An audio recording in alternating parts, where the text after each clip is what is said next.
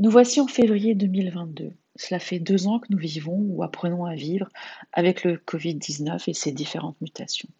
Nous subissons les contraintes de l'épidémie. Le masque est devenu un objet aussi familier que le téléphone portable, alors qu'il n'y a pas si longtemps, nous regardions avec étonnement les Asiatiques qui portaient des masques, en pensant que ça ne nous arriverait jamais. Nous sommes habitués à respecter les gestes barrières.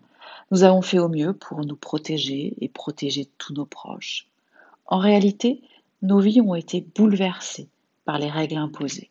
Une vie sociale altérée, une convivialité ralentie, des activités physiques souvent abandonnées, une méfiance de l'autre, porteur potentiel du virus, augmentée tous ces mois. Cela a eu un impact sur notre manière de vivre et sur notre santé mentale. Nous avons aussi subi des traumatismes, en ne pouvant pas accompagner nos malades, ni veiller nos morts, on ne peut pas le nier. Il est trop tôt pour savoir si la vague actuelle d'Omicron sera la dernière ou pas. Mais il est certain que nous ne devons pas attendre d'être fixés pour réagir maintenant et se réapproprier des comportements qui participent et renforcent notre équilibre, notre sentiment de bien-être.